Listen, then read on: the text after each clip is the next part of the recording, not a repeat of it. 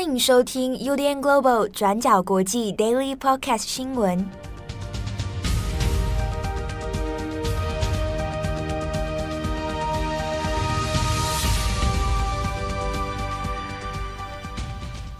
Hello，大家好，欢迎收听 UDN Global 转角国际 Daily Podcast 新闻。我是编辑七号，我是编辑佳琪，我是编辑慧仪。今天是二零二二年三月三号，星期四。好，那今天的主持人人数来到三个人啊，那今天会更新的指数相对稍微多一点。好，那我们今天先帮大家更新几则重大国际新闻哦。那第一个，我们还是先来看一下俄罗斯方面的讯息。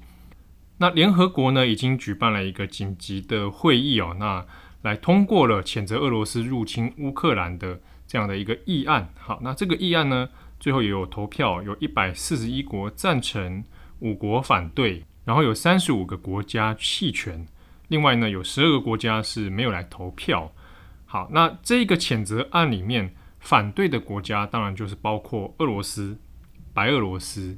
然后北韩、叙利亚以及厄立垂亚。哈，那这这五个国家表示反对。之中大家有很在意的，比如说像中国、印度呢，那他们是投弃权票。好，那这个联合国的紧急大会上面，虽然说它是比较有。政治宣示意义哈，比较没有实质的约束力。那当然，它就内容上是说，我们要谴责俄罗斯这样的侵略行为，那呼吁俄罗斯必须要尽快来退兵，然后呢，要进行和平的谈判等等。好，虽然大家都知道说，在这样的一个国际会议上面，它其实并没有真正实质的一个呃政治约束力哈。不过，就这一个投票来说，其实已经可以看出一些目前。在俄罗斯入侵乌克兰之后，那现阶段世界各国的态度跟倾向大概会是什么样哦？那特别是我们可以看一下这个中国和印度。那中国先前可能大家已经陆续都有看到一些相关的新闻讨论。那中国处于一个呃相对比较尴尬的一个位置啊，他不太敢明着要去挺俄罗斯，但呢一方面他也诶不会。暂时是不会跟北约哦发生这么明目张胆的对立状态啊，所以他这次选择的是弃权投票。好，那印度方面呢，比起中国，其实也是蛮微妙的，因为它在各个层面上面来说，又相对起中国比较明显的去来偏袒俄罗斯。当然，这一方面还是跟印度与俄罗斯之间的关系比较特殊哦。比如说，印度呢，长期以来其实仰蛮仰赖俄国的一些军事装备的输出哦。那比如说，印度先前也跟俄罗斯买了 S 四百的导弹系统。好，那除此之外呢，像是石油啊，一些天然资源的部分，印度也常常要从俄罗斯方面来进口啊，所以相对起来，呃，印度跟俄罗斯之间的关系呢会比较紧密一点。那就这整个事件来说，呃，不管是北约东扩还是俄罗斯要入侵乌克兰，它在地缘政治上面的一些影响，对印度来讲没有那么的直接哦。那对印度来讲，可能首要要关心的一些威胁问题，中国的问题可能还更大于俄罗斯哦。好，那我们回过头来看一下俄罗斯内部，俄国国防部呢，也在星期三的时候第一次哦公开了这一次他们在战争当中的死伤人数啊，这是由官方的俄罗斯官方第一次的公开。那他公布的数据里面是说，有四百九十八名俄军在乌克兰阵亡，另外受伤的人呢是一千五百九十七人。好，那这个数字是俄国官方目前的一个数据。不过呢，就俄国内部的情势来说，先前我们有看到说，呃，在俄罗斯的几个重大城市里面出现了反战的示威游行，那也被呃警方给镇压逮捕哦。那内部里面其实也有不少民众陆陆续续在这几天里面，我们可以看到一些相关的新闻讨论，有民众反映说，哎，好像怎么现在在乌克兰发生的事情哦，跟在俄罗斯现在电视新闻上面看到的是截然不同，好，那才意识到在乌克兰的情势其实是相当危急的。那除此之外呢，先前有被抓捕的这个俄罗斯的异议人士纳瓦尔尼，那他也透过他的社群媒体哦。那有公布了一个呼吁俄罗斯民众来抗议哦。那纳瓦尔尼呢，在他的社群媒体上面留下的文字是说呢，希望大家在每个平日啊工作完下班之后的晚上七点，好，那可以来自主的来做相关的抗议。你可以到街头上、到广场上啊，或者是你透过其他媒体任何形式来表达一个反战的一个这个示威。那或者你在周末假日的下午两点，他就把这几个时间点设出来，好，然后让大家来越来越能够在民众之间扩散，然后来对这个俄罗斯的政府来施压。不过这个纳瓦尔尼也才刚发表这样的一个说法，到底会不会影响到后面的一些效应？我们可以再来持续观察。好，那就战况的部分，我们现在看在乌克兰方面。啊、北面、东面、南面，它仍然有一些激战的状况在持续。那南方这边的赫尔松的这个港口城市哦，那目前看到我们在录音时间的这个中午时段呢，那已经知道可能赫尔松已经是失守的状态哦。那俄军已经在街上出入，而且出现在市中心了。啊，那另一方面呢，在东部这边。哈尔科夫的战况其实一直还是蛮激烈的，而且轰炸的情况其实蛮多。那在相关新闻的讨论里面也有讲到说，过去在东部有许多比较讲俄语的地区啊，那以往其实没有接受过、经历过这样的这么强烈的轰炸，而且还是俄国人在炸你。好，那这个在哈尔科夫这边呢，现在看起来状况也不是很妙。好，那有关于。这次乌克兰还有俄罗斯的相关情势跟一些文字的细节，欢迎参考今天转角国际过去二十四小时的报道。那我们下一则新闻来看一下美国。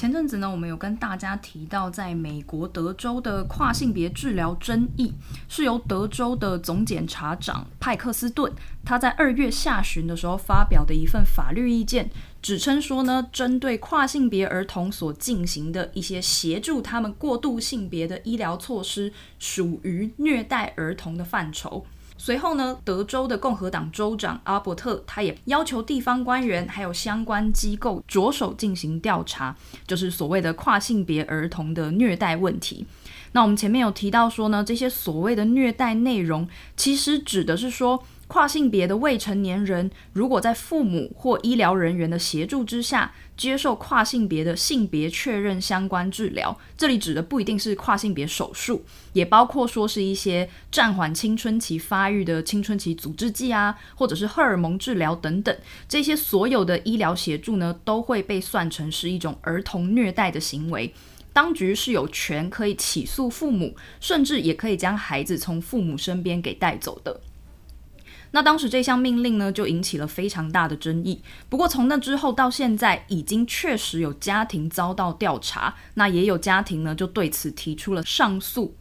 在三月二号星期三的时候，德州的一名法官克拉克密查姆，他就发布了一项临时命令，强制终止相关的调查。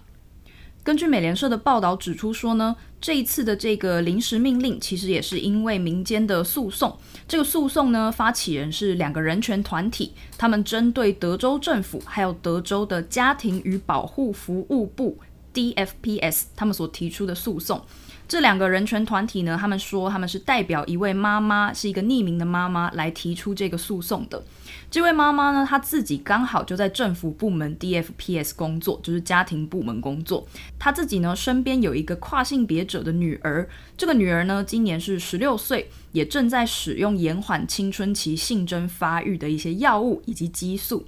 但是呢，这位妈妈却因为让孩子接受这些医疗服务，而收到了来自政府的报告，指控呢，这位妈妈有虐待与忽略儿童的嫌疑。而根据这一些人权团体的说法，这名妈妈呢，她不止立刻被从工作当中要求强制放假，并且还被告知说呢，她的家人都会根据州长的指令来接受相关的虐童调查。而直到三月二号，法官的这个临时宣判的命令，这一家人呢才免于了被调查的命运。这名法官他就在判决当中写到呢。德州州长的这份命令很有可能会让青少年以及他们的父母被剥夺最基础的宪法权益，失去必要的医疗服务权益，而且很有可能会因此被污名化，成为毫无必要的儿童虐待证据。不过呢，美联社也有提到说，目前这项诉讼案仅能够暂时针对这个已经提出上诉的家庭，他们不需要接受调查，但是呢，不是全德州都适用的这个命令。负责这个案件的律师卡斯特罗，他也在周三的听证会上表示说呢，除了这位匿名的妈妈之外，他知道全德州至少还有另外两个家庭，现在也正在接受所谓的虐童调查。他还说呢，由于州长的命令，已经开始有许多的医疗机构宣布暂时停止性别确认相关的一些医疗服务了。那这名律师呢，他也表示说，德州通过的这一份命令将会对青少年还有他们的父母家庭造成无法弥补的伤害。那我们前面提到说，这一次做出这个驳回的法官密查姆，他将会在三月十一号的时候举行听证会，来确认讨论说，是不是需要发布更广泛的临时命令，来阻止州长的这个虐童调查的命令。那不过当然呢，在美国其实并不是只有德州开始类似的禁令，比方说呢，从去年开始，阿肯色州它就是全美国第一个通过禁止。对未成年来进行跨性别治疗的州，那除此之外呢，田纳西州也跟进有相关的法律措施。但是呢，也在不久之前，阿肯色州的另一名法官，他同样也是驳回了这个禁令。那目前呢，阿肯色州的州政府也是在进行后续的上诉的。好，那下一则我们来看一下南韩。南韩的总统大选呢，将会在三月九号就要进行了。那先前我们也看到说。双方候选人的这个民调情势拉得很近，而且，呃，各方其实也都看不太出来说到底谁比较占有优势哦。但是呢，现在呢，呃，最大的在野党国民力量党的候选人尹锡悦跟国民之党的候选人安哲秀，现在在三月三号的时候已经召开了记者会，宣布两个人会整合哦。好，那整合之后就共同推出单一候选人的方式，那等于是说，呃，接下来会是以尹锡悦为代表。好，那结盟了这个安哲秀，然后来对抗李在明哦。好，那双方在整合的记者会上面呢，也有说，呃，未来会做一个国民统合政府啊，那来整合双方不同政党的一些成员哦，那组建一个共同政府的方式。好，那现在这样的一个结盟，这个所谓的整合单一候选人的这样的方式呢，可能真的会在三月九号引发一些冲击哦。